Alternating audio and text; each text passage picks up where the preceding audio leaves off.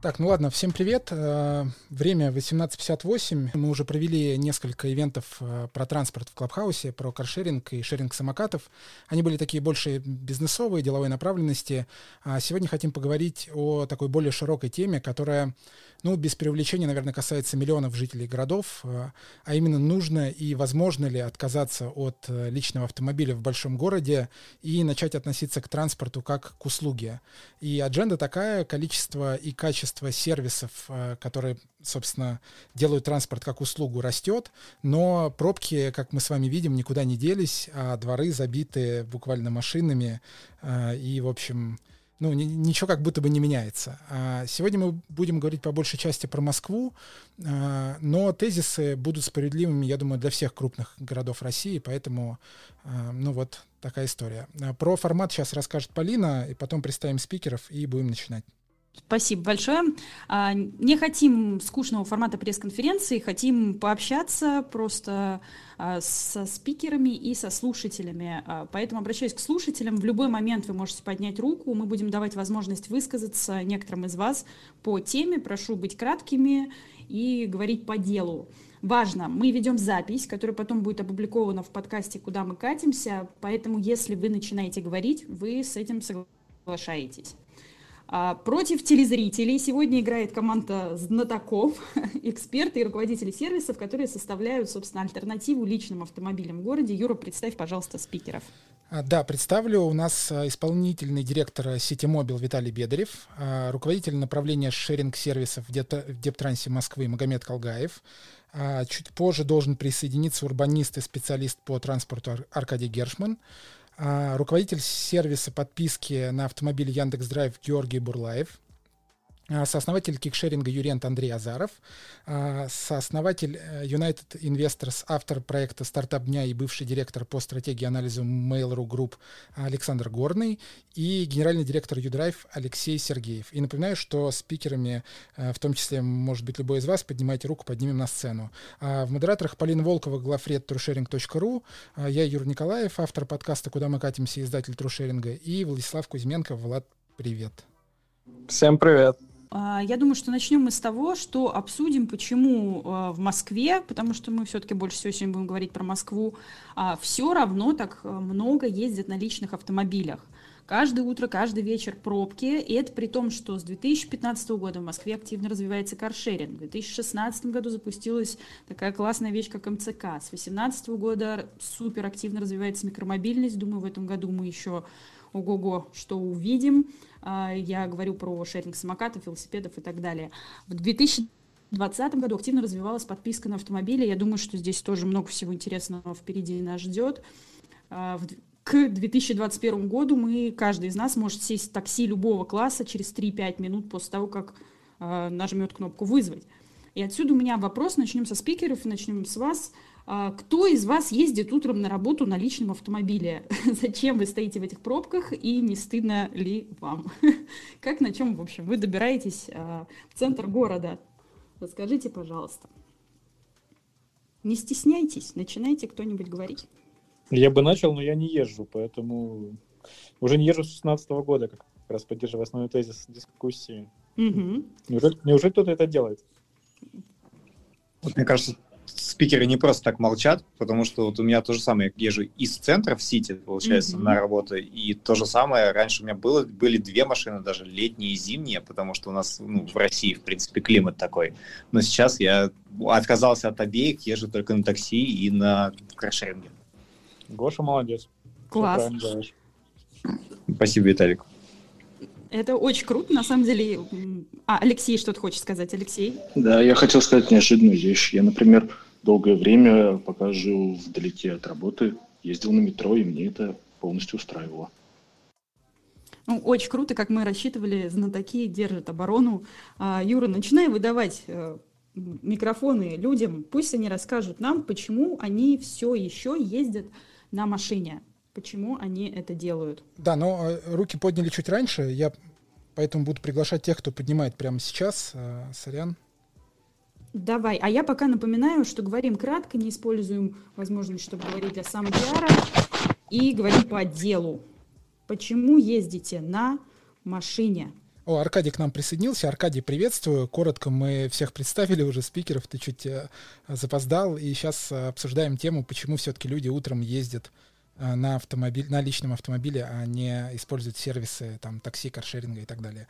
А, а я поднял, поднял на сцену что... Ивана. Иван, э, тебе слово. Да, а я напоминаю, что мы ведем запись. Соответственно, если вы начинаете говорить, вы согласны с этим.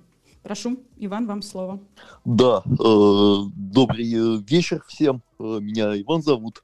Э, собственно, я езжу на машине. Э, вот, меня зовут Иван, и я водитель. Э, Аплодисменты, да, как в клубе Да, да, да. Uh, собственно говоря, почему так? Uh, я какое-то время пытался ездить на такси с учетом uh, там эпидемии и тем, что работа на тот период было много именно организационной.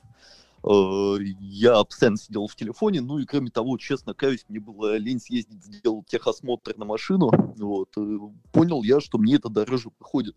Причем э, у меня Ягуар, который в, в обслуживании достаточно дорог, а, ездил я на обычном экономе, и выходило у меня это дороже при всех расчетах, при всем том, что как бы это так, да, ну я знаю лайфхаки, как машины просто дешевле покупать, чем они там по прайсу, может быть поэтому так, но тем не менее там машина достаточно дорогая, да, против самого дешевого такси обходилась э, мне дешевле. Это первый пункт. Второй пункт. Э, на машине я чувствую себя намного свободнее и проще, потому что, ну, как минимум, я знаю, где у меня машина, Э, всегда, в любой момент э, времени, да, я могу поменять какие-то планы. Я могу в машине оставить какие-то вещи не запланированные. Ну, я не знаю, я там девушке элементарно приехала, что-то взять, положить с собой, да. Ну, парковка дорогая, конечно, но в принципе там это вопросы, опять же, решаемые. Если, особенно как спасибо Ситимобилу, да, моему бывшему работодателю, когда была возможность прямо... А, вот оно что. Да-да-да, на парковке, на белорусской, вот, ну и э, вся эта история, да, ну и сейчас я, в принципе, вернулся к машине просто потому, что это проще и удобнее. Вот. Иван, спасибо. И дешевле выходит. Понятно, мысль понятна, хорошо. А, Олег. Э, Олег Капранов, журналист, да, Олег, привет, расскажи, что думаешь по теме. А, меня слышно? Да, да, да, да. Ну, у меня примерно такая же история, как у предыдущего спикера. Я езжу на машине, и езжу на машине каждый день. А, это связано с тем, что, да, у меня помимо, собственно, офиса, в который я езжу каждый день, но если бы он был только вот один, одна точка, пункт А, пункт Б, то, наверное, я бы, как и раньше, обходился бы так метро. Uh, и здесь с этим нет никакой проблемы, но uh, есть несколько количество там объектов заказчиков, которые я должен посещать каждый день, плюс какое-то количество рабочего там оборудования, допустим, которое мне нужно использовать, плюс там, а, там спортив, э, сумка со спортивным всяким барахлом и так далее, и так далее, и так далее. И я честно пытался какое-то количество времени, количество раз ездить, допустим, на общественном транспорте, но это очень мучительно. Все это тащить на себе и все это тащить на себе одновременно. Потому что у тебя там куча каких-то дел последовательно в течение дня в разных точках города, это нереально. С каршерингом та же самая история. Я пользуюсь каршерингом, когда у меня машина, например, стоит в сервисе. Вот. И а, если это по городу, то это еще терпимо, да, там берешь абонемент, допустим, какой-нибудь, или какой-то длинный, длинный тариф, и, в общем, ездишь спокойно, без проблем. Но как только возникает, например, какая-нибудь поездка на встречу куда-нибудь по Новой Риге, да, а, то это все, это труба, потому что там машину оставить нельзя, соответственно, у тебя стоит там 4 часа в режиме ожидания, и эта поездка на встречу, она превращается просто в золотую. Мысль а, ясна. Да, Олег, Поэтому спасибо. вот так. Спасибо большое. Я призываю спикеров э, не молчать. Вы да, здесь для того, чтобы отбиваться. Я хотел прокомментировать. Меня Давай. удивили. Ну, во-первых, Ваня, да, привет, пожалуйста, тебе как бывший работодатель. Вот. А, во-вторых, меня несколько удивило, э, то есть, понятно, все то есть, э, спикеры предыдущие, конечно, там правы, и в целом нельзя никому навязывать там свое мнение. Если кому-то нравится машина, то это прекрасно, мы там за свободу и все такое. Вот, но я думал, сейчас озвучат всякие краевые кейсы, в первую очередь, ну, типа дети. Вот у меня, например, я скажу сейчас страшно, у меня есть машина личная, а, у меня трое детей, у меня трое детей, и как бы их не очень можно возить на такси, не очень получается, на самом деле, когда это нужно делать. Но я скажу, что когда я... Мы отказались от второй машины в семью. То есть я до 16 года ездил на машине сам, вот примерно по тем самым соображениям, что были раньше. Думал, что надо покупать уже вторую, потому что что-то как-то там жене надо ездить, мне надо ездить. А потом понял, что нет, уже сервис такси тогда так развелись, что это было как бы ни зачем не нужно. Вот. Э, есть еще другие кейсы, там, не знаю, дача, там, дача далеко, ну вот Новая Рига была плюс-минус близко к вот сторону. Короче, я могу набросать какую-то историю, зачем машина теоретически нужна, но, на мой взгляд, не для регулярных поездок. То есть, это э... будет про узкие кейсы, Виталий, спасибо. Ну, да, да, да. да, мы чуть позже это обсудим. А, дети, понятно, вот. А, да. А, а, а так, в целом, как бы, ну, вот эти все перемещения по городу, ну, их можно на Excel кошельке, mm-hmm. там ниже больше проблем. Аркадий хотел что-то сказать, Аркадий, да.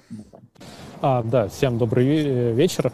А, ну, во-первых, я хотел бы сказать, что надо различать э, пользование автомобилем и владение автомобилем, потому что даже если машина есть, то это не значит, что ей всегда пользуются, особенно для поездок по городу. Например, у меня тоже есть машина, но больше чем год она стоит э, в гараже, там еще зимняя резина с прошлой, э, с прошлой зимы, но потому что она просто мне вот не нужна оказывается, бывает и так. А, и вообще умные города, они стараются создать условия, чтобы люди именно не пользовались машиной для поездок по городу в каждодневном режиме.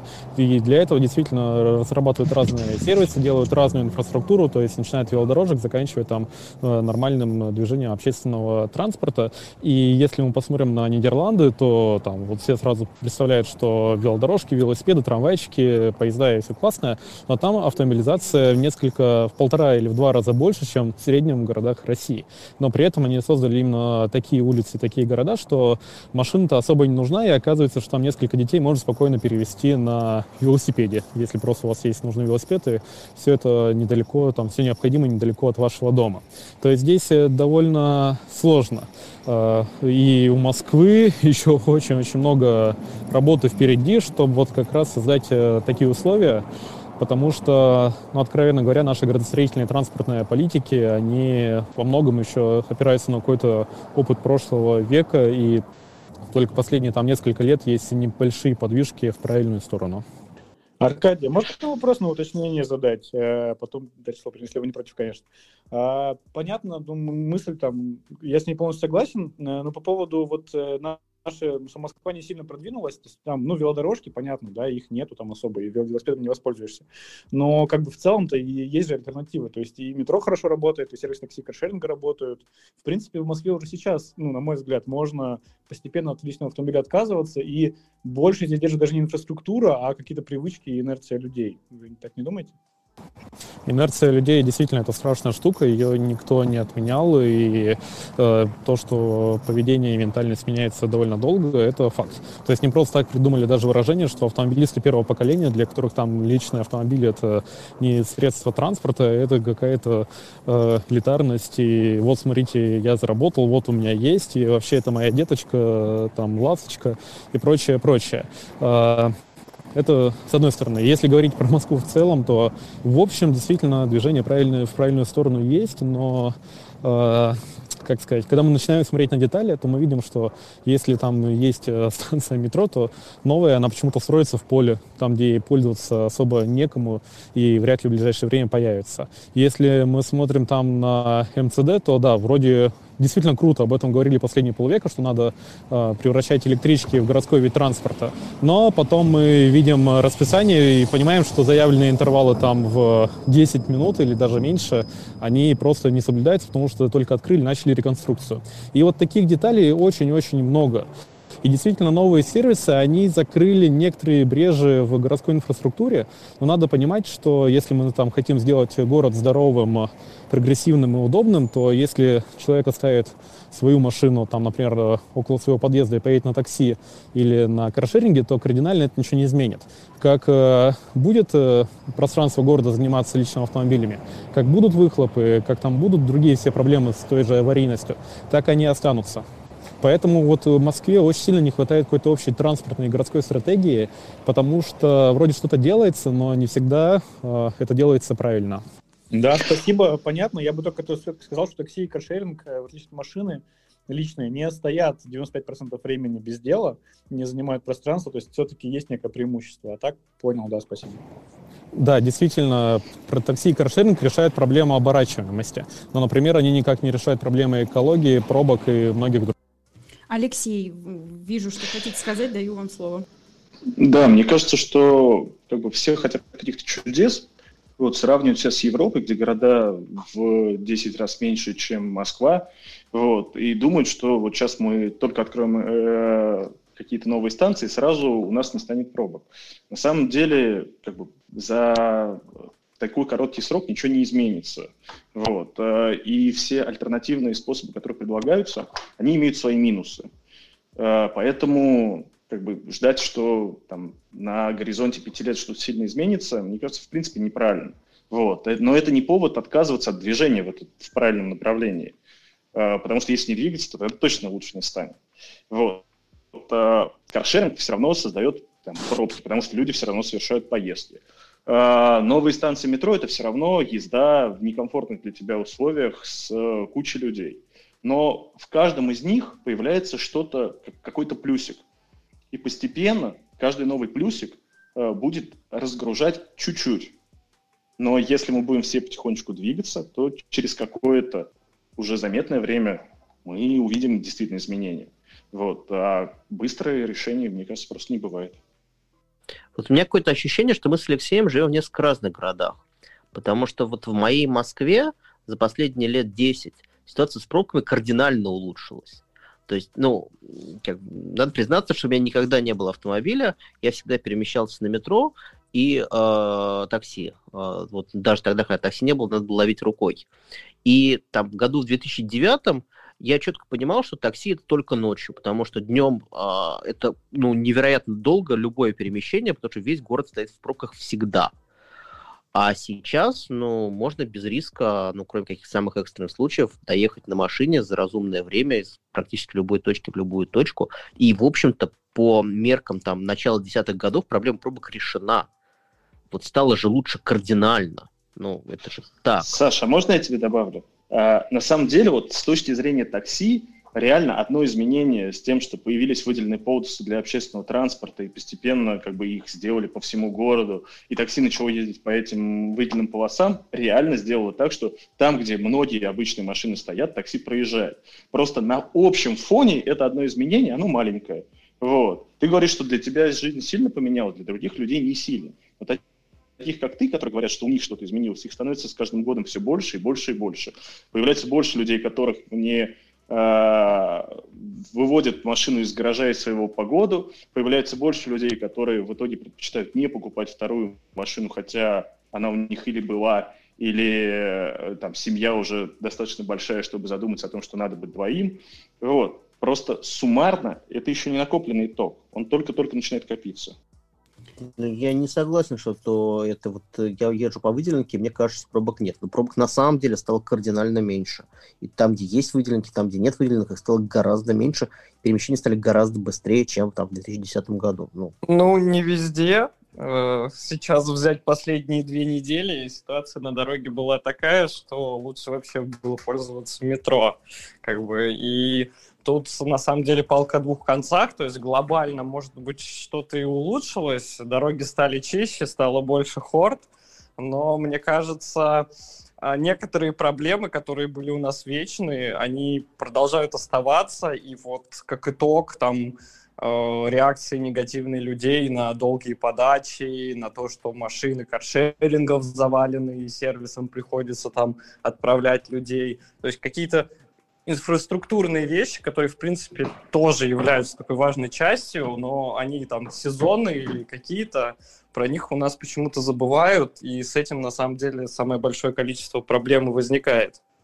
Ну, подожди, в 2010 году поездка там из дома на работу занимала два часа в, в любое время дня, ну, не в время, в любой сезон днем. В 2021 году катастрофические снегопады и минус 30 приводят к, к медленной подаче такси. Ну, вот прогресс же. Саш, давай с тобой соглашусь, э, что ты не, не один за это бился. А, действительно, вот у меня первая машина появилась в 2007 году, в августе, и с тех пор каждый день, прямо каждый, я езжу на машине. А, и я помню вот пробки, которые были в седьмом, восьмом, девятом годах у меня в среднем работа там до, ну, вернее, работа-дом и дом-работа занимали по два часа. Мой абсолютный рекорд, я из центра ехал на окраину Москвы, был четыре с половиной часа. Тогда был очень сильный снегопад, это была зима. Сейчас я не могу себе представить, чтобы я два часа провел в машине, если это не межгород. Сейчас гораздо лучше у нас ситуация с пробками, гораздо лучше с парковками. И это, ну, это очевидно. За 10 лет мы сделали огромный шаг. Я не знаю, там, может быть, действительно развитие общественного транспорта, метро, выделенные полосы, все потихонечку э, вносит свою лепту. Даже тоже метро взять. Там раньше, там, в том же седьмом году, когда я купил машину и хотел ездить только на ней, я там терпеть не мог метро, а там были старые вагоны и так далее. Сейчас ну, ты спускаешься под землю, и это очень круто, это круче, чем в большинстве городов мира. Поэтому, да, ситуация улучшилась. Спасибо большое. А, я хотела бы дать возможность э, высказаться Станиславу, вот он давно уже висит в спикерах. Аркадий поднял очень важную тему а, про ментальность. Вот давайте вернемся к этому. Почему люди ездят на а, личных автомобилях? Окей, пробок стало меньше, но они все равно есть. Все равно быстрее использовать другие виды транспорта. Все равно, ну, на мой взгляд, удобнее. Вот почему люди все равно продолжают. Станислав, вам слово, если вы тут. А Он так долго Стань... был в спикерах, что, в общем... Юр, давай заменим его, замени, пожалуйста, на кого-нибудь другого. Я пока напоминаю, что вы в любой момент дискуссии можете поднимать руки, мы будем добавлять новых спикеров, потому что нам интересна живая беседа, интересно услышать мнение а, людей на эту животрепещущую тему. Алина, Пока никого не добавили, я э, хотел давай, бы высказаться Давай, подожди, коротко. тогда у меня к тебе сразу вопрос. Раз ты взял в руки микрофон, я прям сижу угу. на готове тебя спросить как раз. Вот столько говорили про город, а, у тебя есть какие-то данные, стали ли люди вообще меньше ездить на личных автомобилях вот в, за последние вот эти годы развития общественного транспорта, сервисов, такси, каршеринга и всего прочего? Угу. Смотри. Давай начнем с этого. Да, попробуй как-то системно все структурированно выдать, потому что информации очень много. А, в Москве очень много автомобилей, больше, чем нужно. Их там э, въезжает в Москву с учетом области в течение дня, среднестатистические сутки, это 3,5-4 миллиона автомобилей, плюс-минус, там, средняя по больнице. А, но это очень много в принципе, и это катастрофически много для города, который там постоянно куда-то движется. Что касается людей, которые там меньше стали ездить на автомобилях и пересели на общественный транспорт. Э, процент этих людей велик, но есть проблема в том, что уровень автомобилизации растет, и люди продолжают покупать машины. Каждый день из салонов там выезжают на новых автомобилях. Э, это какой-то нескончаемый поток поставки, производства, приобретения и выезда в город. Э, и получается тот рост, который позитивный рост, где люди пересаживаются на общественный транспорт, он нивелируется количеством приобретенных и используемых личных автомобилей. Поэтому город ставит себе задачу принять там меры, которые в качестве превентивной меры выступят в качестве э, сдерживающего фактора при покупке личного автомобиля. А я сейчас вернусь к вопросу психологии и вопросу ментальности, потому что здесь есть очень прямая и четкая связь. И поскольку люди, э, которые уже очень долго ездят на автомобиле, их сложно переучить, сложно поменять их привычки, которые там накопительным э, итогом сложились, а проще работать с молодыми людьми, с новым поколением, там, подрастающим, с теми, кто а, только получает водительское удостоверение – и там задача максимально большой ассортимент способов передвижения дать. А, и реально есть очень много способов добраться из точки А в точку Б. Есть сезонные способы, это микромобилити, и велики, и самокаты. Есть круглогодичный способ. Если ты не любишь ездить за рулем, ты едешь на такси. На... Если ты не любишь автомобили, ты едешь на наземном вообще транспорте НГПТ, либо в метро. Если ты любишь водить, ты едешь на каршеринге. То есть э, выбор ассортимент вот этих транспортных средств просто велик как никогда. И поэтому людям действительно, тем, которые только начинают, там, достигают совершеннолетия и при, при, приближаются к покупке авто, они действительно задумываются о целесообразности покупки. Есть там подписки, есть каршеринг, э, есть такси, который там ну, адекватно денег стоит и очень быстро приезжает. И благодаря вот этому большому ассортименту, да, проще, проще отказаться от покупки машины. А теперь немного два слова скажу про тех, кто уже приобрел автомобиль там несколько лет назад, а чаще всего более пяти лет назад. Это люди, которые э, привыкли к, к этому комфорту. И вот я считаю, что основной ключевой фактор, э, отвечающий на вопрос, э, личный автомобиль не нужен в городе, Почему он нужен? Потому что люди привыкли к комфорту. Это все-таки такое изолированное пространство, э, личное пространство, где никто туда не допущен, кроме тебя, где ты сам хозяин, куда ехать, как ехать, как долго, как быстро, ну, в рамках ПДД, разумеется. И ты за счет автомобиля становишься максимально мобильным. Ты не привязан к расписанию, ты не привязан к погоде, там, ну, плюс-минус к погоде к удаленности от тебя автомобиля каршеринга или к стоимости такси в эту конкретную минуту, или к времени, ну, к времени года, да, и к наличию самокатов и великов. И вот, вот, наверное, ключевой фактор, почему люди при наличии всего того спектра услуг транспорта, который город развивает, все еще ездят на автомобилях, наверное, это ответ комфорт. Супер, спасибо большое. Мы еще вот к этому прекрасному слову вернемся. Я Можно я чуть добавлю? Конечно, Алексей, да. А, что кроме комфорта есть еще огромные автомобильная индустрия и банковская индустрия, которая хочет, чтобы все вокруг покупали как можно больше автомобилей. Желательно по два на семью, а может быть по три, а может быть по четыре. Поэтому не забывайте, что у нас есть оппоненты во всей этой беседе. Абсолютно справедливо. А, мы пригласили еще двух э, гостей из наших слушателей. Станислав, расскажите, вы ездите на машине, почему вы это делаете? А, Станислав Миллер, да, всем привет. Я бы на самом деле кратко сказал бы чисто из своего опыта. Я, к сожалению, тот самый владелец двух автомобилей на семью. Вот. Но я поставил такой эксперимент. Я сам из небольшого европейского города, конкретно из Риги. И я пересел на электрический скутер вообще. А, это, ну, на самом деле считается очень небезопасный вид транспорта, но именно для передвижения по городу, я честно признаю, что мне прям вот очень это зашло. И самое вот приятное, что это все было очень нативно. Ну, то есть я не заставлял себя, мне вот хотелось этой свободы летом. Да, это, к сожалению, не круглогодичный транспорт, но на машину я не садился просто потому, что а это неудобно. То есть парковка бесплатная, но она так и так для двухколесного транспорта в центре бесплатна. Так еще и электричество очень экономично, тихо, чисто, Просто вот, ну, это небо и земля. Я, вероятно, был бы в таком же восторге от электромобилей, но все-таки вот мы тут говорим о том, как бы пересесть с автомобиля. И второй момент, хотел бы подчеркнуть, что понимаю, что в зимнее время суток там мотоцикл, мопед и так далее, это, к сожалению, не совсем приемлемый транспорт.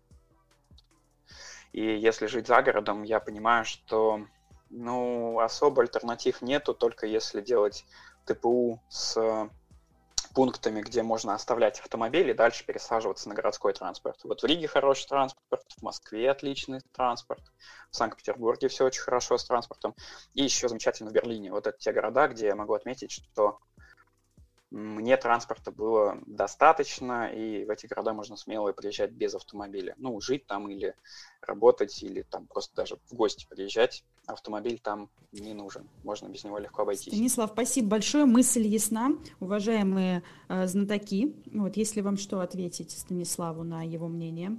Вообще я добавлю, возможно ли модель в России, в Москве в частности, как вот в европейских городах, которые только что описывал Станислав? Как сами думаете? У меня короткий, да, коммент как раз был. Я думал, вставлять его или нет, но раз ты сам спросил. Э, думаю, много зависит от, от конкретного города, потому что каждый город — это такое микрогосударство. Э, Москва, там без, без новой Москвы около 900 квадратных километров площадь. У Риги, по-моему, порядка 300. Э, плюс... 900, там, прости, как... прости, Магомед, 900 — это внутри МКАДа, правильно? Так да, да, да, да, да, да, угу. да. Это с Новой Москвой, с там, Зеликом, это две, две с чем-то, там, две триста, по-моему. А, но их просто, наверное, не очень релевантно здесь считать. А, и получается, что да, наверное, в Риге и, наверное, там в теплое время года я бы ездил или на электрическом скутере, или на самокате, или там моя мечта — это электровелик хороший. А, и, наверное, и в Москве можно ездить на электровелике хорошем. Просто вопрос там круглогодичности, а также мобильности с точки зрения перевозки чего-то помимо себя, рюкзака и, возможно, ребенка э, в кресле. Слушайте, Москва наверняка не может там стать Ригой, а Рига Москвой в силу тысячи причин. Но, тем не менее, какие-то общие тренды все равно существуют, и та же микромобильность точно общий тренд. Надо просто понять, что как бы, если вам нужно проехать 2 километра, э, и на улице там в целом тепло, и как бы можно ехать на велике или электроскутере, то с точки зрения общества неэффективно перемещать вас на там, железной тон, машине, которая весит тонну, да, и тратить бензин, там, загрязнять воздух и так далее. Так или иначе, пересадка вас на велик или там на электроскутер или на что угодно еще, она как бы выгодна обществу многократно, не только с точки зрения цены самой поездки, но и косвенно через там загрязнение, через парковочные места. Поэтому так или иначе это value как-то будет создано. То есть, поскольку оно слишком гигантское, мы обязательно его так, так или иным образом создадим. Э, понятно, что если у вас там дети, если у вас там тяжелые вещи, как бы это все делать нельзя, но огромное количество поездок делается без этого, и они и в Москве, я уверен, там от дома до метро 2 километра будут делаться на электроскутерах. Запомните этот вид. Согласен, Можно потому я, что, я думаю, да, секундочку. Я думаю, что большая часть поездок, которые совершаются э, в течение рабочей недели, она совершается, в утр... ну, что логично, в утренние и вечерние часы пик, она осуществляется без детей, без тяжелых вещей. Это чаще всего один человек, один портфель. Ну, это э, самая типичная пробочная поездка. А можно дополнить немного про Москву? Я просто в Москве как раз два да, последних да, года живу. Вот, и по поводу микромобильности, если продолжить, то в Москве... Только коротко прошу, время немножечко поджимает. Хорошо, вот, в Москве в теплое время суток, ну, вернее, время года, я передвигался на электросамокате, это отлично зашло, у меня много друзей на моноколесах, но комментарий к тому, что электроскутер, к сожалению, в Москве я бы не выбрал, потому что ты будешь стоять в тех же пробках, это во-первых. Во-вторых, культура вождения, ну, скажем так, все спешат, так, так скажу, да, вот. И это будет, ну, на мой взгляд, неприемлемо в плане опасности. Так что моноколеса, скутеры, ну, в смысле самокаты, электрические, даже простые, вот это, мне кажется, идеально для Москвы. Причем с самокатом и с моноколесом метро это тоже вариант, это прям супер. Спасибо. Алексей, э, что-то хотели сказать? Да, в общем-то, по факту уже сказали, но мне кажется, что просто важно помнить про микромобильность, что э, для людей это реальный фан. Кроме бизнес-ценностей, которым мы тут все оперируем, как бизнесмены, как бы люди хотят э, кататься на скутерах просто ради удовольствия. А значит, это точно будет востребовано, точно будет развиваться, платить за это будут чуть больше, чем просто потребности. И вот я говорил про маленькие изменения – вот. Не надо считать, что скутеры решат все проблемы Москвы, но скутеры точно кое-что да внесут в это во все. Ну вот сейчас да, по поводу классно. фана, мне кажется, должен взять микрофон Андрей Азаров. А, Андрей, фан или все-таки транспорт? Микромобильность. А давай я, я по-другому скажу. То есть давай, у меня давай, есть да. другая позиция по поводу, да, я ее держу. А вот ну, люди не, не присаживаются со своей машины, потому что дорого. Ну, то есть вот у меня есть Лада Веста, мне она нравится, нормально езжу, недорого, как бы, ну, я не ну, как бы, я ее купил на свои деньги, я не считаю, что это деньги я могу куда альтернативно положить. Вот я потратил 700 тысяч рублей, и все прекрасно. И езжу я свой там бензин заливаю, ремонт она не требует уже, это ж Веста уже. А вот когда я хочу взять там подписку в Яндексе, мне предлагают взять э, либо Volkswagen Polo с пробегом 3000 в год, либо Mercedes E-класса. Я такой, ну, как бы, и то, и другое без парковок одинаково. Поэтому зачем мне пересаживаться на что-то другое, когда я купил себе ну, доступный автомобиль, а там каждый день тысячу рублей за такси платить туда-обратно, две поездки по 500. Ну, дороговато все-таки, я же, у меня Лада Веста. Поэтому моя позиция, что дорого стоит э, транспорт шеринговый, а вот свой дешевый. Андрей, у Яндекса есть такой крутой сервис, калькулятор, который показывает в зависимости от твоего э, ежегодного пробега Э, выгодно ли тебе владеть Вестой, или тебе проще пользоваться каршерингом или другими средствами, ну, я другими не видами транспорта. Доверяю Если тем, тебя... кто заинтересован коммерчески в этом сервисе. Там же было много вопросов, что они сравнивают с новыми машинами, Магомед. Если у тебя не новая машина, то там такого Ну, ты нет. можешь, я понял, да, ты можешь не, ну, не в Яндексе посчитать, а калькулятор взять, посчитать стоимость автомобиля, стоимость страховки, стоимость обслуживания, стоимость топлива, а, все эти косты туда заложить, покрышки и так далее – и просто посмотреть, разделить эту стоимость там на количество поездок и понять, что тебе да, будет, да, ну вот и на средний, там, средний пробег. На, на VC, по-моему, такая была дискуссия уже, что ты как только берешь не новый автомобиль, все гениальные расчеты Яндекса на этом заканчиваются. Магомед, давай здесь поддержу немножко Андрея. Действительно, если у тебя есть наличные деньги, причем ты их никуда не вкладываешь, они, ну, условно говоря, тебя деньги не зарабатывают, ты покупаешь бэушную машину, причем ее покупаешь хорошо, а потом продаешь ее через некоторое время тоже хорошо, то никакой сервис с этим не сравнится, ты даже в плюс можешь выйти. Я так однажды мотоцикл купил, проездил на нем два года, а потом продал его дороже и даже стоимость бензина перекрыл. Такое бывает, но это все-таки единичные случаи. А если мы говорим про людей, которые действительно хотят покупать новые машины, то здесь э, сервис той же подписки, он э, действительно будет и может быть выгоден а, по сравнению с покупкой. А, ну и, кстати говоря, Андрей, у нас нет Volkswagen Polo под 3000 километров в год пробег, это ну, очень 5. маленький пробег. Ну, 5. Ну, ну да, сколько у вас минимальный пробег, который выглядит? 8, 8 у нас минимальный пробег. 8. А, ну, то есть, да. То, то есть мы считаем, что меньше 8 как-то, ну, не кошерно ну, ездить. 700 километров э, в месяц, 20 километров в день. И вот я думаю, что если я открою калькулятор э, ваш, то 20 километров в день с подпиской мне обойдутся в убыток. Чем, ну, вот я могу даже до всех По сравнению вот никого... с бэушной Вестой, я, я даже да, сейчас... Да, вот можешь не открывать не калькулятор, готов, да. Не готов Точно с тобой калькулятор дороже. открывать. Да, нет, 20 километров в день проиграет даже такси, я могу так сказать. Вот Николай, мне кажется, брал подписку в разных, можно я так подскажу, он брал подписку у Volvo и у остальных, и может, так сказать, он и делал расчет между своей машиной и подпиской.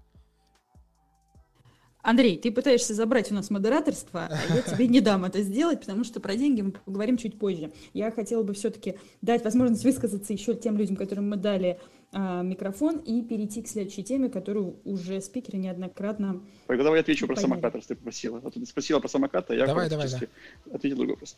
Что в этом году точно э, самокаты были фаном, ну, то есть в большинстве поездок. То есть, конечно, некоторые игроки рассказывают про микромобильность и там 5-километровой поездки в разные точки, но, наверное, микромобильность должна быть до, до 2 километров. Между станциями метро и до станции метро, чтобы... И тогда это скорее хорошая комплементарность до каршеринга. То есть я видел примеры, по-моему, тот же самый Яндекс говорил, доедет на одной машине каршеринга до другой. Это какой-то такой, тоже какой-то корнер-кейс, какой-то такой человеконожка. А вот доедет на самокате до, до... Я тебе могу объяснить, кстати, этот кейс, зачем он нужен. А, потому что у нас есть э, шаттл, у нас есть фургон, у нас есть бизнес-класс, и иногда тебе нужна машина определенной вообще, ну, марки, то есть, условно, тебе нужен там Ford Transit, здоровый фургон, его не так много, а у тебя около дома есть э, Kia или там, не знаю, э, Captur. Ты берешь Captur, доезжаешь до Ford Transit, и дальше на этом Ford Transit огромном ты перевозишь свой груз. За этим мы да. это сделали. Звучит очень удобно такой. Ты, знаешь, ты берешь одну машину, даже другой машины, работаешь 3 часа водителем, за это платишь там, 5 тысяч рублей и говоришь, ну вот это я молодец, сэкономил, вместо того, чтобы нанять э, там грузовичкова. Андрей, ну, ну, да, да я, я тебя сейчас выгоню просто. из экспертов, потому что ты не, не, не, не, в том углу я, я, бьешься. Нет, э, смотри, мы, мы, мы, мы дополняем друг друга, я считаю. Ты не за тех воюешь. Мы давно, мы давно не виделись просто со всеми. А, что Андрей, да, давай, самокаты давай, дополняют, закончи, и, пожалуйста. и, и, и э, в Москве это будут одни кейсы, связанные с метро и доехать до какой-то, ну, до какой-то точки. В более мелких городах, э, мне кажется, это будет более массово, потому что там качество транспорта хуже, нет метро, пробки сильнее в центре городов, и микромобильность в малых городах, я верю, что имеет даже больше шансов, чем в Москве, где уровень там общественного транспорта довольно высокий в сравнении с миллионниками. И ну, пока есть фан, это хорошо. Когда будет фан дополняться еще last mile, ну, это, просто будет еще одним альтернативой для того, чтобы доехать из точки А в точку Б. Будет вообще замечательно, абсолютно согласна. А, даю слово, к сожалению, не знаю, как зовут, А. Капков. Пожалуйста, а, выскажите нам, а, расскажите, почему вы ездите на машине. Прошу, очень коротко, прошу уложиться в минуту, потому что мы с вами заболтались, товарищи. Да, спасибо, всем привет. Ну, на самом деле, очень эм, с одной стороны странно, а с другой стороны логичным выглядит название. Личный автомобиль не нужен в городе. И когда ты понимаешь, что здесь это обсуждают представители э, шеринговых компаний, то выглядит, ну, что-то так, как типа, немножко хайпанут. Но когда слушаешь вас, становится чуть спокойнее, потому что у всех оказываются автомобили, и я смотрю, что переубеждать даже никого не нужно абсолютно потому что все сами говорят о том, что личный автомобиль такой же полноценный вид транспорта, как и все остальные. Ну и главное, наверное, что стоит здесь сказать, что ни сейчас, ни в обозримом будущем, конечно, отказываться от личного автомобиля не стоит, это нелогично, это нерационально. Я даже не говорю о какой-то калькуляции, о новом автомобиле или о бэушном автомобиле, потому что личный автомобиль точно такой же полноценный, точно так же выполняет и решает конкретные задачи, а, как и любое шеринговое средство. То есть а, важна задача, которую ты ставишь. Если тебе нужно добраться от станции метро до своего дома, там, допустим, какое-то количество, там, 1-2 километра, что называется, последнюю милю, то, конечно, с этим справляется шеринговая, шеринговый сервис любой. А если тебе нужно решать другую задачу, поездки в магазин, на даче, путешествия, перевозка какая-то, еще что-то, то э, с этими задачами справляется в том числе личный автомобиль. И, в принципе, говорить, что от него нужно отказываться, или говорить, например, как в заголовке, что личный автомобиль не нужен в городе, ну, это, как мне кажется, пока преждевременно, это мягко говоря, да если не сказать, что... А можно ну, спросить, ну, да. перебить и спросить, почему? Вот я езжу 3 или 4 года зимой, я без личного автомобиля, я его продал, и год уже я летом без личного автомобиля, а при этом я езжу в магазины, езжу по межгороду и езжу, в принципе, каждый день. То есть, и причем не испытываю в этом неудобства. Вот почему вот у вас такой аргумент? А, аргумент мой еще раз очень простой. У личного автомобиля есть свои задачи, которые он решает. Возможно, для вас этих задач нет. Возможно, у вас нет детей, возможно, у вас нет дачи, возможно, у вас нет э, другой необходимости какой-то. У меня она точно есть, и уверен, что многие из экспертов согласятся с тем, что э, у большинства, ну давайте так, я не буду говорить про большинство, да, потому что большинство такой странный термин, потому что большинство в городе вообще, например, пешеходы, да, э, с этим трудно спорить.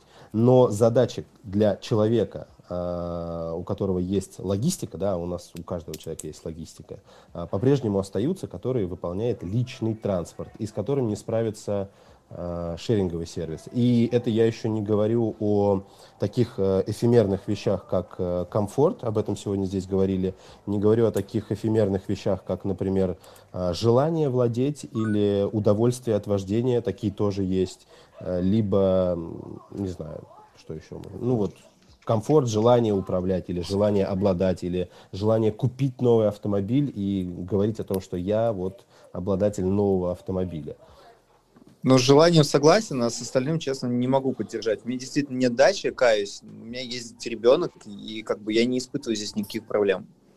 Ну, да, я понимаю, что, может быть, у вас таких задач не может быть, но я вспоминаю себя, когда мои целое лето на даче, и, ну, я частенько, ну, летом еще, конечно, попроще, потому что летом э, я сажусь на мотоцикл и совсем не трачу времени на логистику. Вот, я также делаю. Вот мотоцикл я поддерживаю. Но вот, кстати говоря, э, здорово, что вы поддерживаете мотоцикл, но ведь мотоцикл – это яркий пример, еще более ярчайший пример неэффективности использования транспортного средства, потому что мало того, что он э, стоит э, у нас с вами, э, ну, в лучшем да, случае, я не знаю, сколько вы катаетесь, я в лучшем случае Очень катаюсь мало.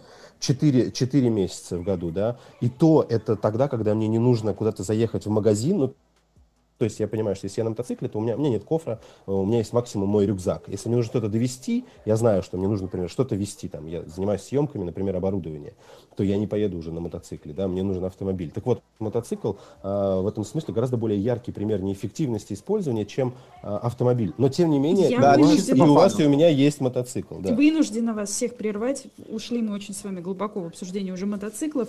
На самом деле, э, мне кажется, Юр, как ты считаешь, сейчас самый подходящий момент э, а, слушайте... сказать э, о том, о чем ты хотел сказать, потому что наш предыдущий оратор, мне кажется, идеально сконцентрировал э, всю мысль. Да, Почему на, на самом деле у нас была тема следующая, которую вот затронул спикер. Э, комфорт и понты, да, там была чуть другая формулировка про желание, но по сути, э, по большей части движет э, э к покупке личного автомобиля людей сподвигают вот эти две вещи. А, если мы убираем в сторону какие-то узкие кейсы, там трое детей, нужно возить э, всех утром и вечером забирать из садика, то в целом э, вот личный автомобиль это по большей части про комфорт во всех его проявлениях и, ну вот, про желание или, как мы это называем, понты. Вот э, к спикерам, наверное, вопрос у меня есть следующий. Что делают сервисы, что сделали или что планируют сделать, чтобы вот эти две Э, два компонента вот этих каким-то образом перетянуть на, на себя? Здравствуйте. Я отвечу вам и на предыдущий вопрос, и на текущий э, с трех позиций. С позиции урбаниста, с позиции человека, который отказался от автомобиля, и человека, который пришел к тому, что автомобиль все-таки нужен. А, с позиции э, урбаниста могу вам сказать, что однозначно – исторический центр города нужно освобождать от автомобилей как бы это жестко не звучало, нужно буквально авторитарно выкручивать э, руки, увеличивать стоимость парковок. Для городского э, развития, для городского комфортно, это однозначно так. Есть огромное количество исследований на эту тему. Э, Европа этот путь прошла, это так, как бы к, к чьей-то грусти, но, увы. Теперь мой личный опыт. Я когда-то, когда переехал в Москву, э, э пользовался двумя автомобилями, причем я э, был жил один, то есть это не семьи, детей, но вот там э, новую машину купил, а старая тоже нравится. И э, пока я жил на Ленинском, два автомобиля, сто... э, окей. Потом, когда переехал в исторический центр на Покровку, это стало э, немного странным, потому что я э, заметил, что я раз в месяц пользуюсь одним из автомобилей, вот. И обратил внимание, начал обращать на это раз в год, когда нужно было заплатить налогов, там, 120 тысяч за два автомобиля. Через год я продал один, еще через год продал второй. И стал апологетом э, пользования э, каршеринговых систем и как раз-таки пользователем э, э продуктов с понтами. Э, мне очень это нравилось. Вот э, Яндекс, премиальная линейка, э, там взял рейнджик, Э, представительно, все хорошо. Вот. И э, все бы хорошо, но первый звоночек прозвучал в карантин. Когда произошла пандемия, и каршеринги просто свернули. И мы хотели выбраться из города, куда-то уехать. И тут я первый раз закусил локоть и очень остро почувствовал, какая это иллюзия. Да? То есть это свобода, которая может обернуться очень большой степенью несвободы. Это был первый звоночек. Вот. А второй звоночек произошел, вот когда э, на платной трассе, на прямом участке, я превышал скорость несколько раз. Меня там блокировали пару раз, и однажды Яндекс заблокировал меня просто навсегда. Я, конечно, понимаю, что это где-то в договоре там какими-то маленькими буквами написано, но я был просто Глеб, ошарашен. Я прошу прощения, что я перебиваю, вынуждена а? чуть попросить сократить э, мысль. Э, хорошо, да, хорошо. Да, к сожалению. Я не буду всю эту историю рассказывать, но вывод на самом деле такой, что вот эта мнимая свобода от э, как бы необладание, она, конечно, выгодна э, не пользователю, она выгодна экосистемам, она выгодна сервисам. Э, но вот если очень хороший э, детектор, это критические какие-то крайние ситуации. Мы, конечно, никогда их не ждем. Вот э, ковид мы не ждали, там гражданскую войну тоже мы не ждем, но все это в любой момент может случиться. И на самом деле нужно, чтобы у тебя были простые ресурсы, да. которые там в блокаут не отключатся. Да, Глеб, Такие, как поня- дом понятно, на земле мнение. и какой-то автомобиль, на котором ты сможешь вывести свою семью. Да, понятно, понятно Глеб, мнение, вывозить, вывозить семью. Спасибо большое. Магомед, там прозвучало про да. город, наверное, тебе, я думаю, есть что сказать. Безусловно. Э, на самом деле тезисы звучат довольно э, адекватные и рациональные в большинстве своем. И вот я про себя не сказал, когда сначала все в клубе анонимных автомобилистов признавались, у кого он есть, у кого нет. У меня был автомобиль личный, и я его безумно любил, э, но я его продал. А, проблема в том, что я люблю водить. Наверное, это одна из проблем. И мне нравится, мне процесс нравится, управление автомобилем. Я понимаю, что я, безусловно, стою в пробках иногда. Но я, правда, в основном езжу контрфлоу, поэтому в пробках стою там реже, чем э, большинство людей, которые стоят в пробках. Но мне я скучаю по автомобилю, я поэтому езжу на каршеринге, я не езжу на такси. Мне нравится, я понимаю, что формально я стал чуть менее вредным для города за счет того, что я э, пересел с личного на каршеринг для большинства поездок. А, но автомобиль, я думаю, что, наверное, если мы сейчас, давайте просто, наверное, нужно было сразу какие-то границы прочертить и обозначить, о, о, о ком мы говорим, о каких городах и о каких кейсах. Если мы сейчас за, за бортом оставляем всех людей, у которых есть семья, ну реально там с маленькими детьми не очень удобно идти до каршеринга, не всегда удобно ехать в такси, не всегда ты доверишь таксисту этого ребенка, который с тобой едет и так далее. А если мы берем просто человека, которого там 20 лет стукнуло, у него есть деньги, и он готов купить а, автомобиль, но он ему объективно не особо-то и нужен, я бы, наверное, только на эту тему рассуждал изначально. А, и тут то, с чего я начинал, да, тот самый комфорт пресловутый – люди там любят обособленно жить, обособленно существовать и обособленно передвигаться. Но мне кажется, э, не так уж и много комфорта э, в личном автомобиле, если тебе 20 лет, ты там или студент, или только устроился на работу, и ты и знаешь комфорт ради комфорта. Ты, там, ты покупаешь машину, чтобы у тебя была машина. В таких случаях, наверное, автомобиль не нужен глобально. Э, тем более в Москве, где у тебя, повторюсь, очень много способов для, для передвижения есть. И зачастую это получается дешевле. И, пожалуйста, еще раз там для протокола, э, я не говорю про тех, у кого действительно есть острая потребность, у кто там э, завязан на каком-то тяжелом грузе, либо на семье, либо еще каких-то аналогиях, где автомобиль нужен. Если мы просто говорим okay. про человека, который там да, спасибо большое. Мысль, мне кажется, абсолютно ясна. Вот мы еще вернемся. Можно еще, Коля, прокомментирую про немножко? Да, конечно, конечно. Да, про то, что Глеб говорил. Э, пандемия, на самом деле, это прям исключение. То есть раньше пандемии не было, и там не факт, что они вот такие будут дальше. То есть то, что каршеринг закрыт, закрыли, и как бы у нас отняли свободу, да, это было для меня, как для пользователя, для водителя, большим ударом. Но в то же время э, то, что нам из дома запретили выходить, это тоже был большой удар по нашей свободе. Поэтому здесь нельзя сказать, что каршеринг а, здесь ну, несовершенен. Здесь, в принципе, система оказалась такова, и, и ну, в принципе, комментировать нет дальше никакого смысла. Поэтому я бы, ну, короче говоря, я с этим тезисом не согласен, что пандемия говорит о том, что э, каршеринг э, это не свобода. Да, Гош, понятно, спасибо. А, слушайте, давайте чуть-чуть сменим тему. А, есть такая история, как мультимодальность и масс-приложения, над которыми в том числе работает, э, кстати, Citymobil. Виталь, вот вы работаете, насколько я знаю, активно над таким приложением. А, насколько вообще оно, ну, скажем так, реализуемо, да, в текущих условиях и куда все это дело катится? Ну, смотри, мы вместе узнаем, э, насколько реализуемо. То есть э, я верю в то, что мультимодальные поездки как бы будут и будут массовые. То есть они уже совершаются, просто люди делают в своей голове. Э, вы просыпаетесь утром, смотрите там э, на карту, видите, что пробки 9 баллов, понимаете, что как бы никуда не успеете, садитесь, не знаю, ищете себе там самокат, велосипед или пешком до метро или на автобусе, на маршрутке едете до метро, едете на метро дальше, как бы, чтобы успеть там вовремя на встречу. Вы все это у себя в голове проделываете, и явно это можно как бы автоматизировать. Открываете приложение, и там вам сразу говорят, чувак, как бы пробки 9 баллов, вот тебе велосипед, вот тебе метро, там погнали. Или, причем вы хорошо, что он знал еще ваше предпочтение, да, что ты знаешь, вы на самом деле любите водить, поэтому вот тут как раз есть классная машина каршеринга, недалеко, мы Ягуар кошельник выставили, он стоит у тебя под, под окном, Ваня, ремень. Садись, э, садись за руль, как бы, и там поезжай. А если вот избавить человека от необходимости, как бы, об этом всем размышлять, это точно как будет круто. Ну, или представьте себе, что огромное количество людей работает в Подмосковье, живет в Подмосковье, работает в Москве. Вы приезжаете, как бы, по одному и тому же билету в одном приложении, даже нет билета, да, просто вы в приложении оплачиваете электричку, выходите на Белорусском вокзале, и там вас ждет такси, или каршеринг, или что угодно еще, или в метро пересаживаетесь. Как бы явно это сценарий так иначе реализуется. Понятно, что это сложно, понятно, что никто в мире хорошо это еще не сделал, понятно при этом, что все экспериментируют.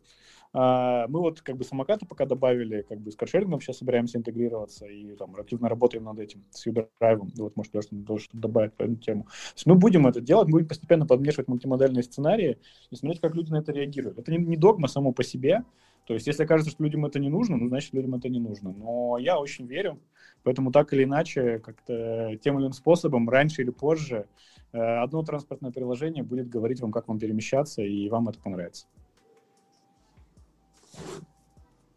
Окей, спасибо, да. Э, кому-то есть что по теме добавить? Вот мультимодальных поездок и, и, и масс-приложений? Это круто. Это круто, это, отлично. Да, ну, удобно и круто. Да, хорошо подвел итог. Давайте э, гостям, слушателям дадим возможность задать вопрос. Коль Белоусов, Коль, твой вопрос. Это не вопрос, я просто тут слушал. А, да, давай. Мне хотел как просветитель выступить, потому что, похоже, мало кто знает, э, как отец двух детей, я часто сталкиваюсь с ситуацией, когда нужно их вести на чем-то, такси или каршеринге. И часто вопрос, как их, как соблюсти ПДД и обеспечить безопасность детей – и хотел с вами поделиться тем, что уже года три, как э, существует израильская компания под названием MiFold.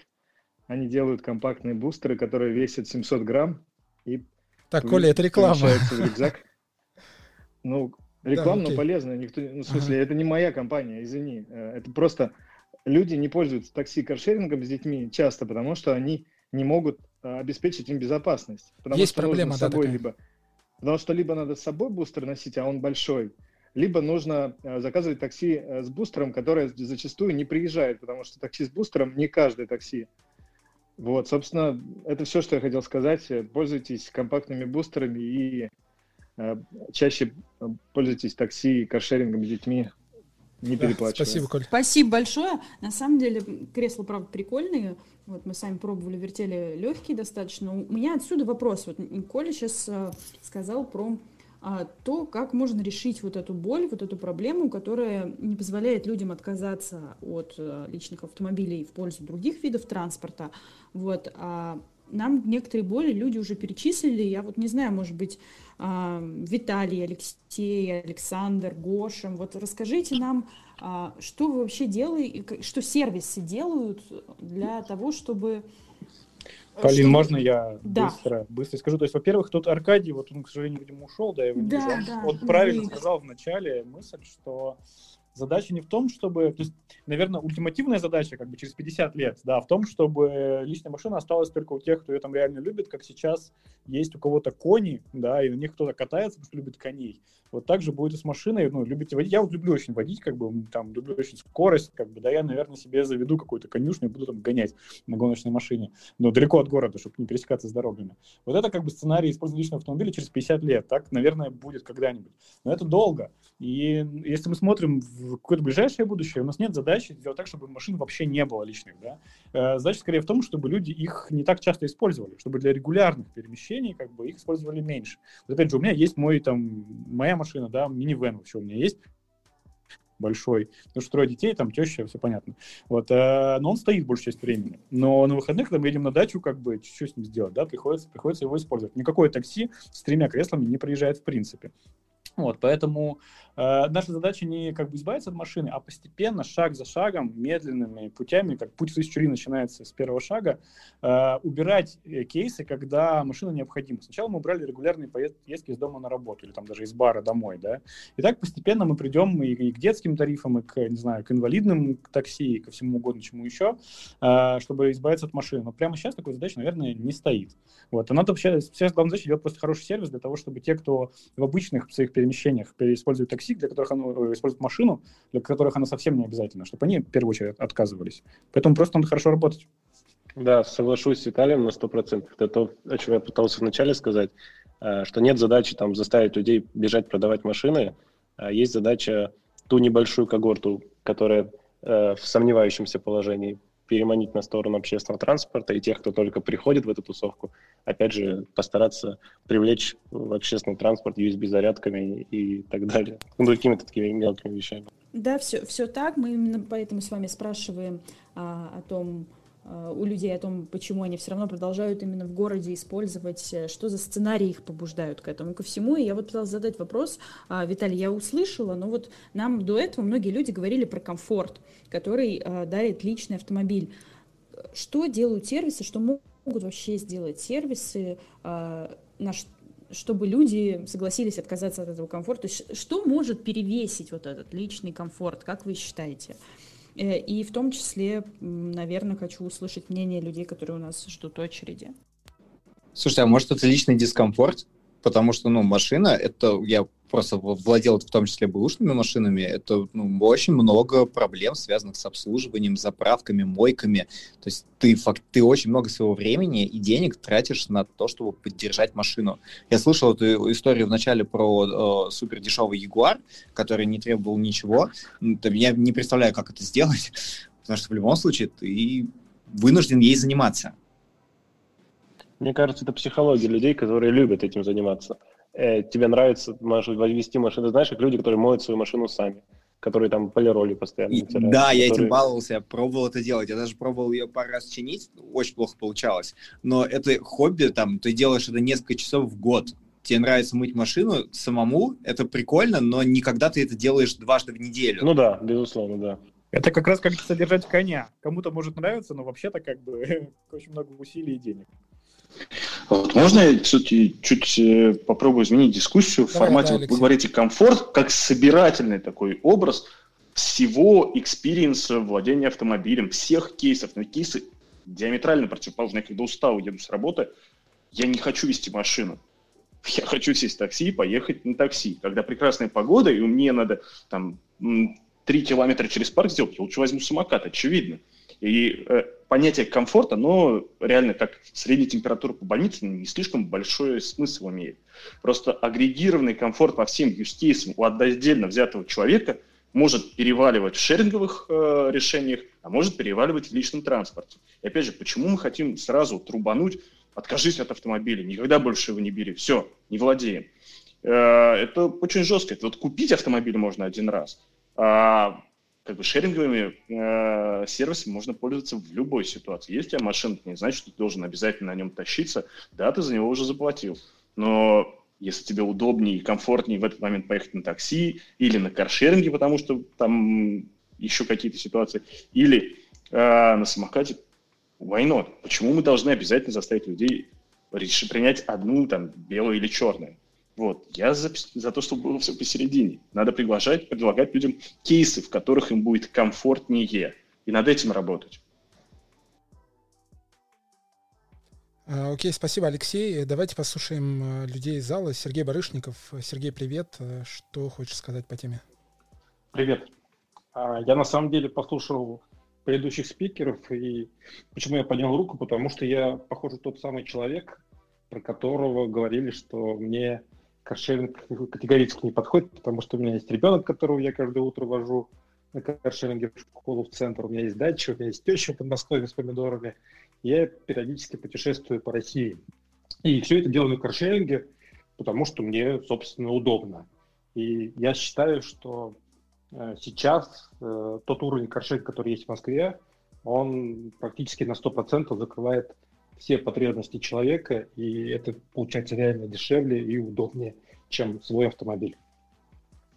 Такая история. А, еще про пандемию, то, что говорили, что она там для нас открыла каршеринг с какой-то непонятной стороны. Я считаю, наоборот, для, для таких чуваков, как я, это была новая возможность, потому что там те же тарифы U-Drive по 1000 рублей в сутки, э, ну, то есть я там взял U-Drive на полтора месяца, ездил там за 25 тысяч рублей в месяц с бензином, с парковкой, но никакой свой автомобиль не мог бы дать такую возможность. Юр, мне кажется, мы примерно, на самом деле, там эксперты, спикеры, плюс-минус все между собой согласны, и позиция, на самом деле, такая достаточно консолидированная. Все сходятся примерно в одном мнении. Мне кажется, нам нужно такой совет короткий – больше послушать людей, которые владеют автомобилем, которые предложат да, какие-то да. действительно кейсы, и мы их по челленджам сможем. Да, давай, давай сейчас, сейчас вернемся к кейсам. Я коротко хочу сказать э, тем слушателям, Сергей, спасибо, э, слушателям, э, которые сейчас нас слушают, подписывайтесь, пожалуйста, на спикеров. Это топы крупнейших компаний и они будут еще участвовать, я думаю, в подобных дискуссиях. Вы можете слушать их и когда они принимают участие. И наслаждаться. Ну, и, да, и да, наслаждаться. Да. И на нас, на модераторов, Владислав, Полина и на меня. Спасибо. Давайте поднимем еще людей из зала. Поднимайте руки, кому есть что сказать по теме. Как сказал только что Магомед, э, если вы на стороне э, тех людей, которые пользуются только личным автомобилем, и у вас есть какие-то специфичные кейсы, которые вы готовы рассказать, а наши спикеры их смогут отработать. Да, прошу всех держаться именно в теме. Давайте поговорим именно про узкие кейсы, которые не в городе, которые нельзя закрыть а, по пока что а, мульти, ну, вот этой мультимодальностью, которая развивается у нас в городе. Надеюсь, запрос понятен. Давайте мы не будем говорить про дачу и тещу. Мне кажется, всем уже очевидно, что дача и теща несовместимы с такси. А, пожалуйста. Да, Владимир Шахонский, вперед, Володь. Всем привет, надеюсь, меня слышно. Да, да, давай. А, а, ну, я быстренько. Я тот человек, который там три с половиной года назад открыл для себя каршеринг в Москве. И где-то года полтора назад он мне, ну, год назад, да, практически я уже осознал, что он мне полностью заменил мой личный автомобиль. Когда у меня там машина год с весны 19 по весну 20 простояла в пыли.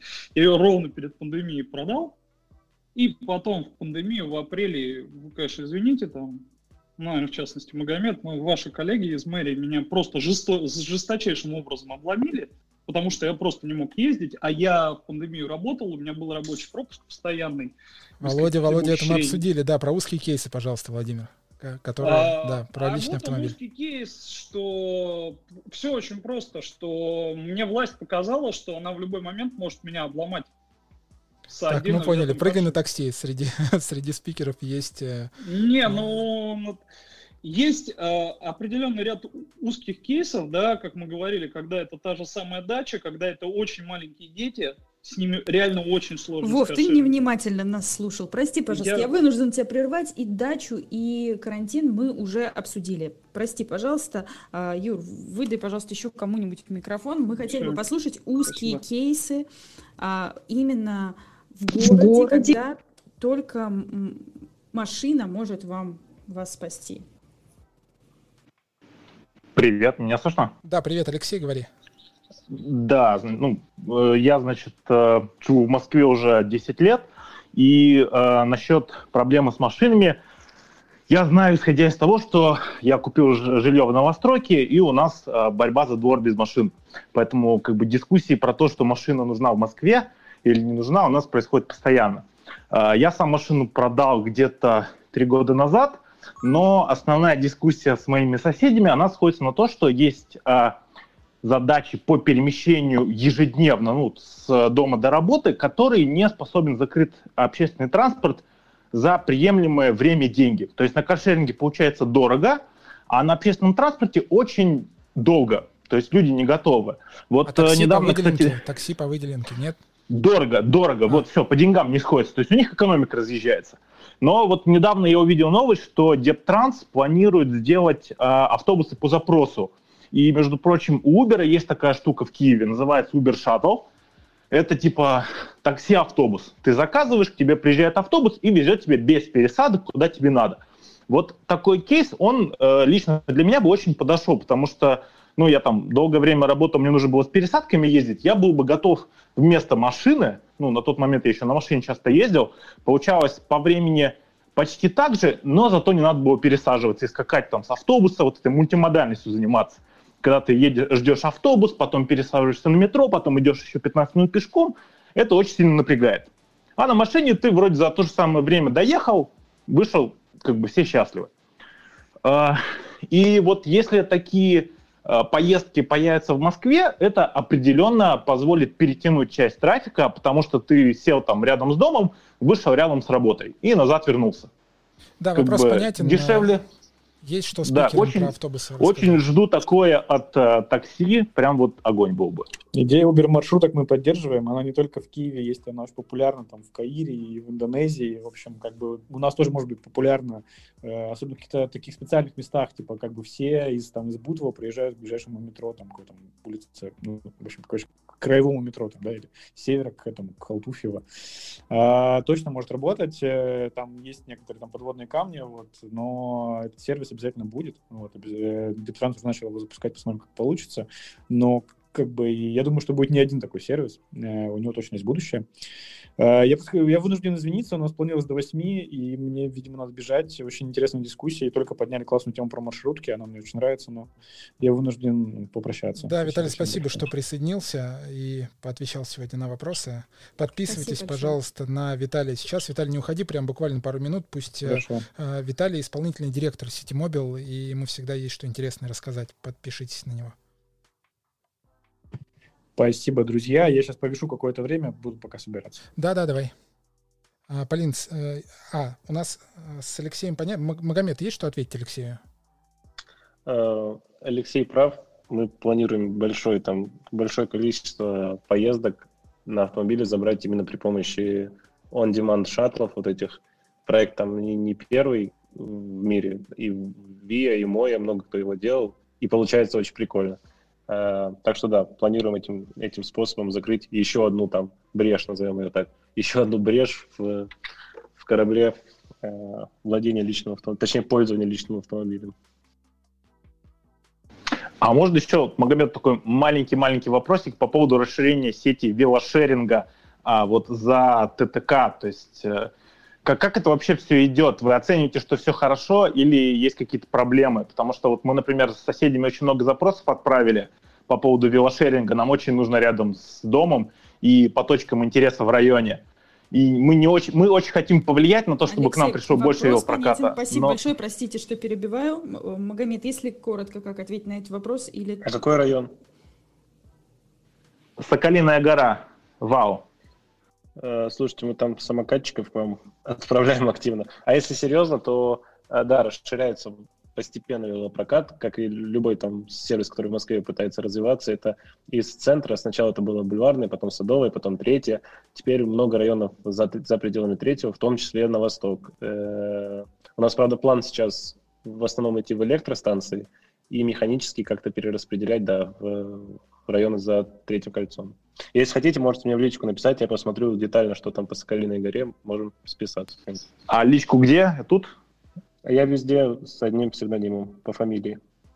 В Телеграме. Ждите. Спасибо, спасибо, ждите. Да, спасибо, Алексей. А, Андрей Федосеев, э, твой вопрос. Привет. Про, не, не вопрос. Э, напоминаю, что мы не задаем вопросы спикерам с вами, друзья. Мы сейчас просим вас как раз рассказать нам узкие кейсы, в которых муль...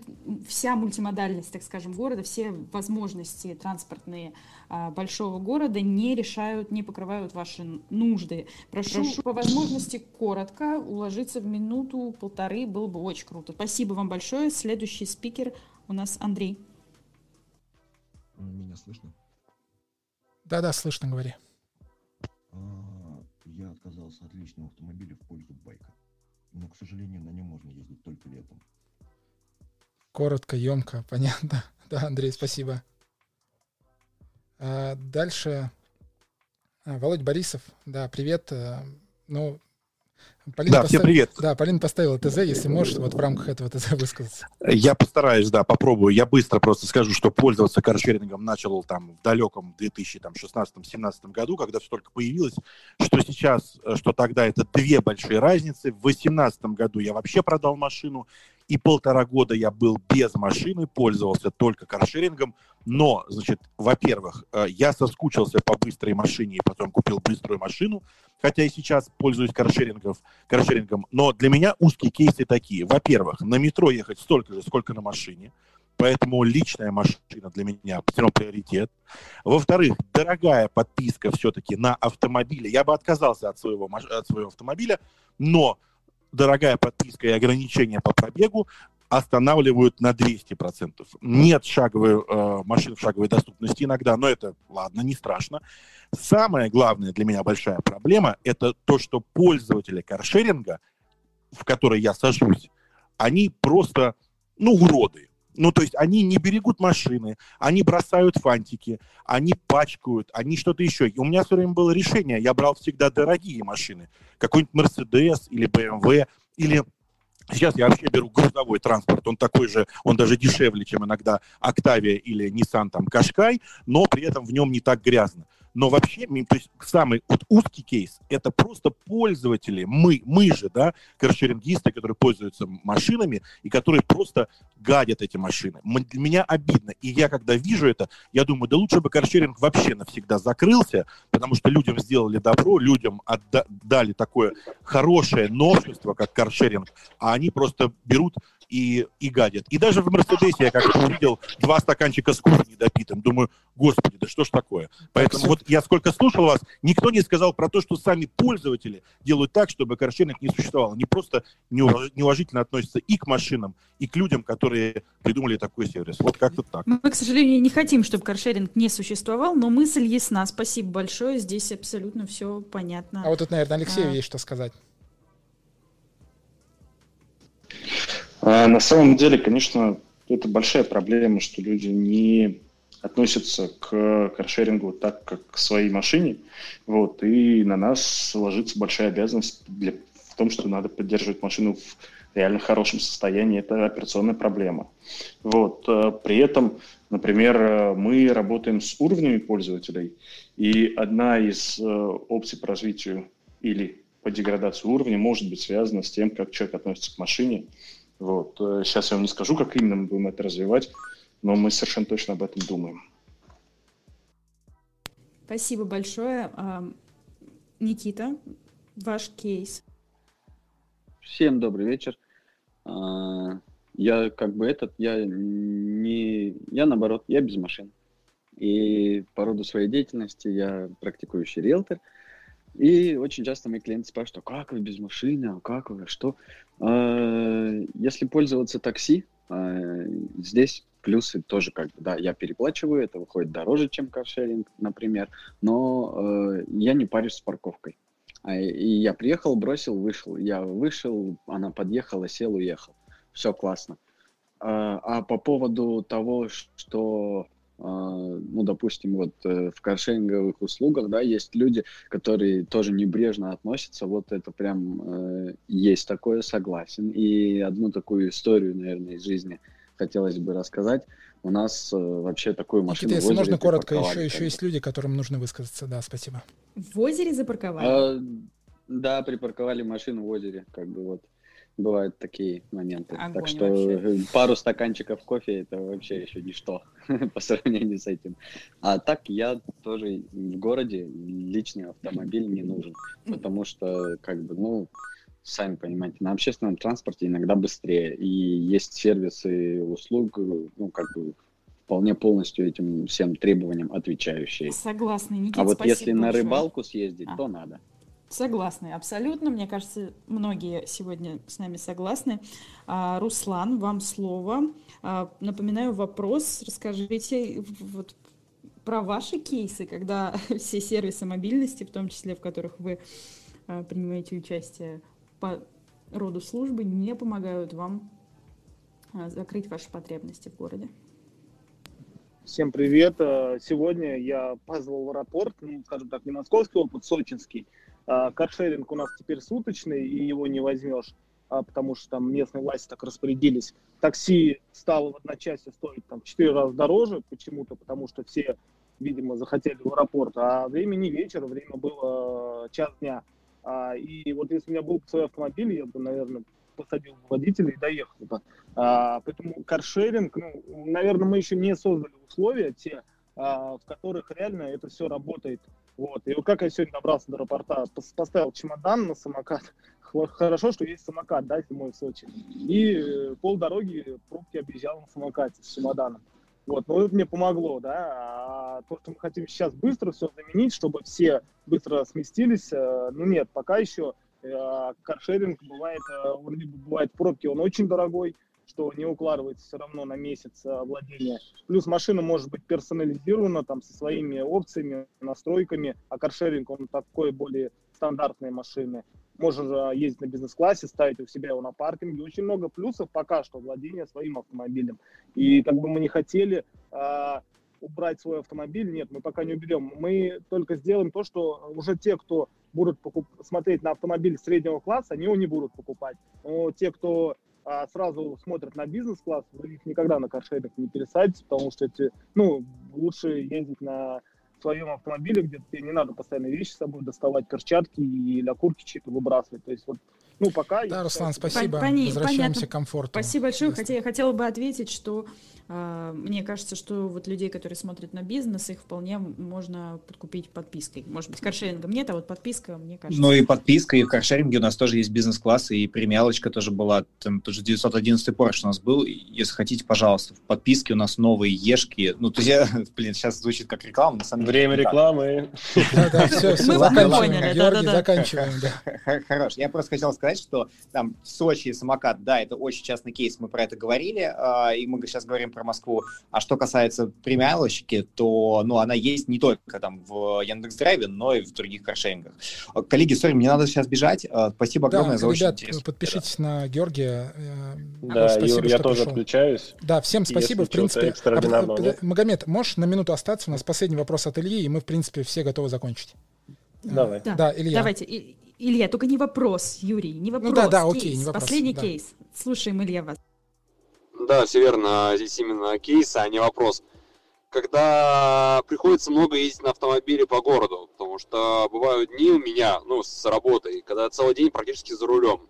И на этом этапе каршеринг становится ну, просто экономически невыгоден, и благодаря этому уже сам пересчитывал для себя. Машина все-таки, владение автомобилем, оно более экономически выгодно. Хотя, конечно, логично, если э, именно так люди будут использовать автомобили. То есть, кому нужен автомобиль постоянно, тот ездит на личном автомобиле. Кому дешевле ездить на каршеринге, тот будет ездить на каршеринге. От этого выигрывают все. И дворы, и дороги, и все. Да, я, я пока не отключился, ведь можно же э, ездить на каршеринге, когда у тебя небольшие поездки, а когда тебе нужно в час пик перебраться из одного конца в другой, то кроме как метро, я не представляю, что вообще здесь тебе подойдет. Поэтому МЦК можно комбинировать, хорошо. и каршеринг будет лучше и дешевле даже.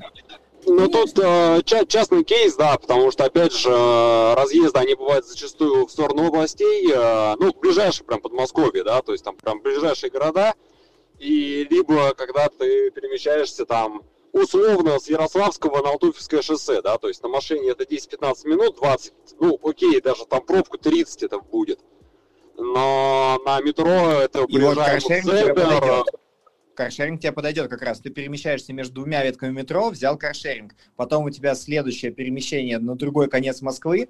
Ты поехал туда на метро, высадился, взял каршеринг и дальше едешь. Это, это, я так делал много раз, это круто, это удобно. Это гораздо лучше, да. чем своя машина. Я довольно-таки плотно пользуюсь каршерингом, я прекрасно это понимаю, но тут момент какой, да, то есть перемещение это приехал, какое-то дело на 5 минут, сел, поехал дальше, да, то есть суммарно выходит то, что сел за руль в 10 утра, вышел из машины на 8 вечера, да, вот словно как сегодняшний день. И э, суммарно аренда получилась бы на целый день. То есть суммарно аренда бы вышла бы там с 10 до 8, а с интервалом там 2 часа, пока машина была не за рулем автомобиля. Илья, позвольте перебью. Хотела бы рассказать, прям буквально недавно у меня лично был случай, когда я сменила, получается, два каршеринга, МЦК и такси, вместо того, чтобы проехать на машине через всю Москву, мне надо было с востока на северный вокзал. Вот четыре вида транспорта было сменено. И слушайте, я гораздо а, быстрее добралась, чем мне обещал навигатор, который страшил меня два плюс часами и которые могли, очевидно, сильно Которые надо умножить учитывая... на два. Да, да, учитывая погодные явления. Вот, э, я на самом деле Илье, который вот э, нам про свой кейс рассказал, очень рекомендую присмотреться вот к таким пересадкам. Мне, мне МЦК просто час времени реально спасло. Просто час времени. И, и потом я прие, мы приехали, э, пересели снова на каршеринг и увидели, что до определенного момента мы на нем быстро доедем, а потом начинается пробка. Вот, и мы, и, и, скажем, мы бросили каршеринг там, где началась пробка, перешли по подземному переходу на другую сторону, и там сели в такси, чтобы оно повезло нас куда надо, к Северному речному вокзалу. Ну, то есть, на самом деле, это звучит шизово, но это получилась огромная экономия времени. Слушайте, я за финалю. Илья поднял, да, да. поднял вопрос про деньги, и вообще в интернете есть куча исследований о стоимости владения личным автомобилем и сравнения его с другими видами транспорта, типа такси и каршеринга. А, общий смысл этих исследований сводится к тому, а, что чем дешевле машина и больше километров вы проезжаете в год, тем выгоднее пользоваться таким а, личным автомобилем. И напротив, чем дороже машина э, для сравнения, и чем меньше километров в год вы проезжаете, тем выгоднее пользоваться сервисами. Вот если про деньги, если убрать понты и, э, и какой-то комфорт да, в разных его проявлениях, то про деньги выглядит картина примерно вот так. Исследование можете поискать. Э, друзья, мы на самом деле полтора а часа... Можно чуть добавить про, да, про деньги? Да, да, Алексей, Мы как-то все время говорим про деньги в таком разрезе, как будто они у всех есть. А надо исходить вообще-то из того, что у обычного человека нет денег на покупку машины, вот так вынул и заплатил. Вот, поэтому... Это да, это важный момент, кстати. Многие опускают, когда сравнивают э, стоимость... Мы ни разу за этот час лишним не вспомнили того факта, что у среднестатистического человека зарплаты достаточно невысокие, даже в Москве. И ему надо вынуть и положить миллион. И прежде, да, прежде чем машину начать э, инвестировать там в обслуживание, тебе нужно вообще сначала купить ее, да, эту машину, и вот э, это, это тоже момент, который многие упускают. А, слушайте, друзья, слушатели, спасибо, что сегодня с нами э, провели эти полтора часа. Подпишитесь, пожалуйста, на спикеров, которые остались, на модераторов. Мы будем еще проводить мероприятия про там транспорт, шеринг, сервисы и про технологии. Будет здорово, если вы будете к нам присоединяться. А, Алексей, спасибо. Магомед, спасибо большое. Андрей, тоже спасибо, что сегодня были с нами. Всем, Всем пока, да, спасибо. Пока-пока. Всем большое спасибо. Всего доброго. Пока-пока.